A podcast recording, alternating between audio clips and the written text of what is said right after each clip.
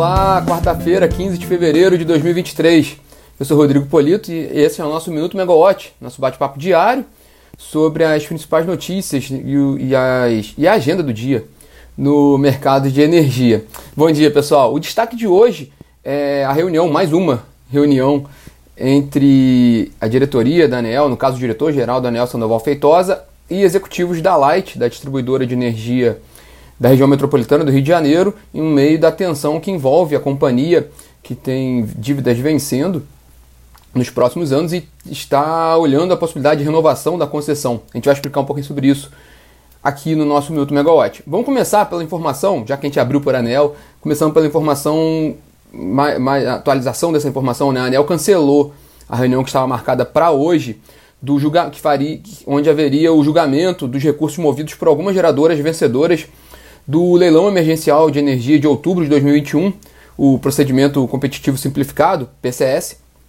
Estava prevista hoje uma, uma reunião e, que julgaria três processos relativo, relativos a três dos investidores que ganharam aquele leilão, né, que e houve questões é, de descumprimento de cronograma, elas, as empresas recorreram, a ANEL iria julgar hoje os recursos, acabou cancelando essa reunião.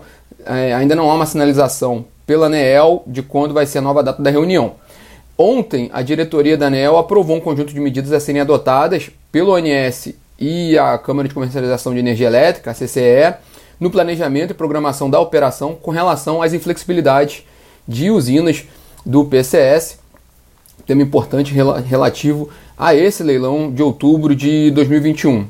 É, bom, por falar em fala, trazendo o nosso destaque do dia, agora pela manhã o diretor-geral Sandoval Feitosa vai se reunir com o diretor de regulação e relações institucionais da Light, o Alexandre Nogueira, e a Light ela está numa situação bem complicada, é, delicada até, conforme a gente tem falado aqui já algum, em, alguma, em algumas das ocasiões.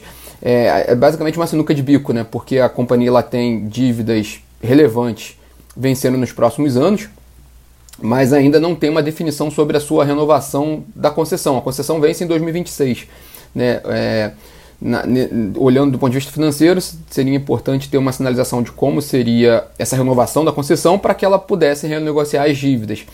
É, por outro lado, a Light busca uma flexibilização das suas metas, de, principalmente de metas de perdas não técnicas. Eu estou resumindo bastante aqui a situação. Ela pede uma flexibilização de, de perdas da, das regras de perdas, principalmente nas áreas onde ela não tem acesso, nas comunidades em que, que são dominadas pelo tráfico e pelas milícias. Nenhum serviço público acessa essas áreas, muito menos a, a, a Light. Ela não consegue atingir as metas estabelecidas pela ANEEL. É, o problema é que as regras hoje do setor são essas, então seria preciso ver alguma forma que pudesse renovar essas concessões da distribuição, flexibilizando essas metas, no caso específico dessas comunidades, porque o, o, a tese é que não é, um, um, um não, é, não é algo que, que, que é possível de ser resolvido pela concessionária, né, que demanda uma, uma atuação, demanda uma questão acima do, do, que, do, do poder da concessionária, e aí há essa questão há um, um, que a gente ouve aqui, a ANEL está sensibilizada com essa questão, mas que de fato ela tem poucas ferramentas para mexer com isso. Seria, seria importante ver algo também do poder concedente. É, é nesse ponto que está a discussão da Light. Né? É, convenhamos também que a outra alternativa seria os acionistas da Light entregarem a concessionária no fim do, do, do, do contrato, que seria em 2026, mas para o governo também não seria muito favorável, porque até para encontrar um novo concessionário, uma empresa que, que investidores que assumam essa concessão, também é difícil por causa da realidade da concessão. Então é uma sinuca de bico, é, um, é, é algo que precisa ser resolvido, não é fácil resolver, mas de fato vai precisar de uma solução. Né? É, ainda sobre Light e distribuidor, a gente tem muito material sobre a questão da Light na plataforma megawatt.energy e também em alguns dos nossos bate-papos aqui, a gente dedicou bastante tempo para explicar essa situação da Light. É, mas sobre Light e distribuidores, só lembrando que o Valor Econômico trouxe hoje uma reportagem informando que a ABRAD, Associação Brasileira dos Distribuidores de Energia, entrou com ação direta de inconstitucionalidade, ADI, né, é, no STF, contra aquela, aquela questão da lei que determinou o repasse dos créditos tributários no ano passado. A gente já havia comentado um pouco sobre isso aqui na semana passada. De fato, agora a ABRAD é, confirmando essa, essa, essa, essa essa ação, né? E por que isso é interessante? Porque a Light foi uma das distribuidoras que mais bateu o pé contra essa lei quando ela foi aprovada. A Light, inclusive, ela teve um tratamento diferente nos seus, nos seus balanços trimestrais com relação a esse assunto, porque ela de fato entende que não era que a lei era inconstitucional. Outras distribuidoras, embora não concordassem, acataram e, e fizeram as mudanças nos balanços. A Light, inclusive, chegou a acionar a justiça no ano passado, pedindo uma, pedindo um, uma revisão tarifária extraordinária, explicando, quer dizer, havia já essa revisão tarifária extraordinária para todas as distribuidoras para fazer essa, essa, esse ajuste, mas a Light entrou com uma liminar porque ela queria, ser, queria que houvesse audiência pública com relação a essa revisão tarifária para ela se manifestar, mostrar seu posicionamento, enfim. Esse é um assunto que ainda vai, ainda vai render bastante, né? E, e que tem um impacto grande ali na, no, no, no resultado, que é a tarifa de energia. É, seguindo na agenda de empresas, já que a gente falou um pouco sobre balanços, né, a gente está bem no meio da temporada de balanços, é, começando a aquecer as turbinas desses balanços, né? Agora pela manhã a VEG divulgou o resultado de 2022, foi um lucro líquido de 4,2 bilhões de reais, com uma alta de 17,3% em relação a 2021. E a VEG vai explicar um pouco esses números e falar um pouco sobre a expectativa para esse ano numa teleconferência amanhã, às 11 horas da manhã. Quem faz teleconferência hoje, às 11 horas da manhã, é a Raizen, né? A Raizen divulgou ontem seu resultado, ela tem um tratamento diferente, né? Foi do terceiro trimestre do ano safra 2022-2023.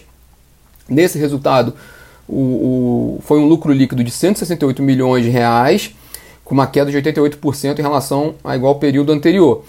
O lucro líquido ajustado foi um pouco maior, foi 256 milhões de reais, com uma queda na ordem ali de 80%. É, e hoje, no fim do dia, sai o resultado da Neo Energia, a primeira grande companhia de, de que, que, tem negócios de distribuição, geração de energia, transmissão de energia, a divulgar seu resultado de 2022. É, ela já divulgou anteriormente, como algumas empresas fazem, os dados operacionais. Houve uma queda de 1,2% da, da energia injetada no mercado de distribuição, no negócio de distribuição da Neoenergia no ano passado.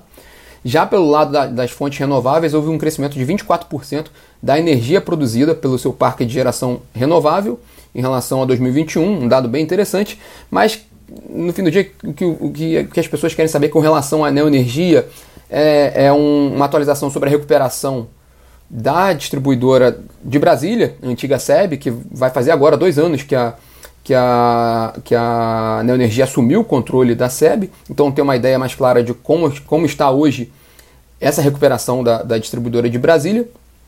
Além do plano de desinvestimentos, a Neoenergia tem um plano de desinvestimentos de ativos, de, de rodar ativos, né, que o pessoal fala muito no mercado, de mudar um pouco do que ela tem, vender algum, alguns ativos para concentrar em outros ativos. É, destaque ali para Belo Monte, né, a Neoenergia tem um interesse em vender Belo Monte e também tem interesse em vender alguns, algumas participações em ativos de transmissão, entre outros negócios. Então também é um ponto importante para observar tanto hoje, no resultado que vai sair no fim do dia, quanto na teleconferência que a Neoenergia vai fazer amanhã para comentar esse assunto, né? O assunto, o balanço. É, e na área de petróleo e gás, o ministro de Minas e Energia, Alexandre Silveira, se reúne hoje com a diretoria da ANP para atualizar a agenda entre o Ministério e a autarquia.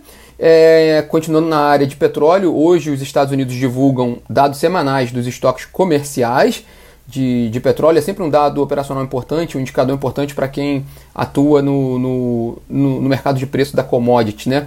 Ontem o Brent caiu, o petróleo tipo Brent caiu 1,2%, e hoje, agora pela manhã, estava caindo também 0,5%, um pouco acima dos 85 dólares o barril. É, ontem, com os dados atuais de ontem, né, os, os mais atuais possíveis, da ABCOM, Associação Brasileira de Importadores de Combustíveis, o preço da gasolina praticado pela Petrobras no, no mercado brasileiro estava com uma defasagem de 1% em relação ao preço internacional e no caso do diesel, uma defasagem de 2%.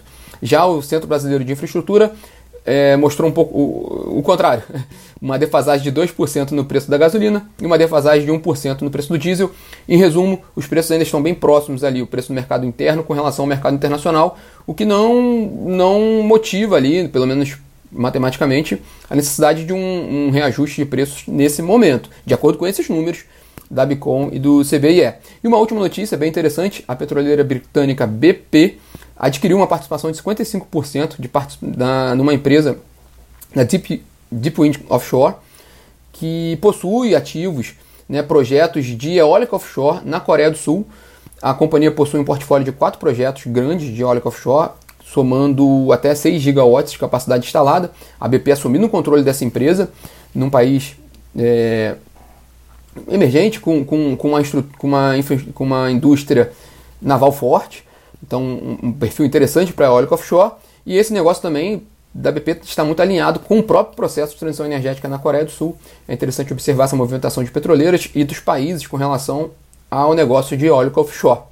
Bom, pessoal, esses são os destaques dessa quarta-feira. Muita atenção a qualquer novidade que venha no caso da Light. Né? Desde segunda-feira a gente tem falado que é um ponto de atenção ao longo dessa semana. Tem essa reunião hoje com a ANEEL.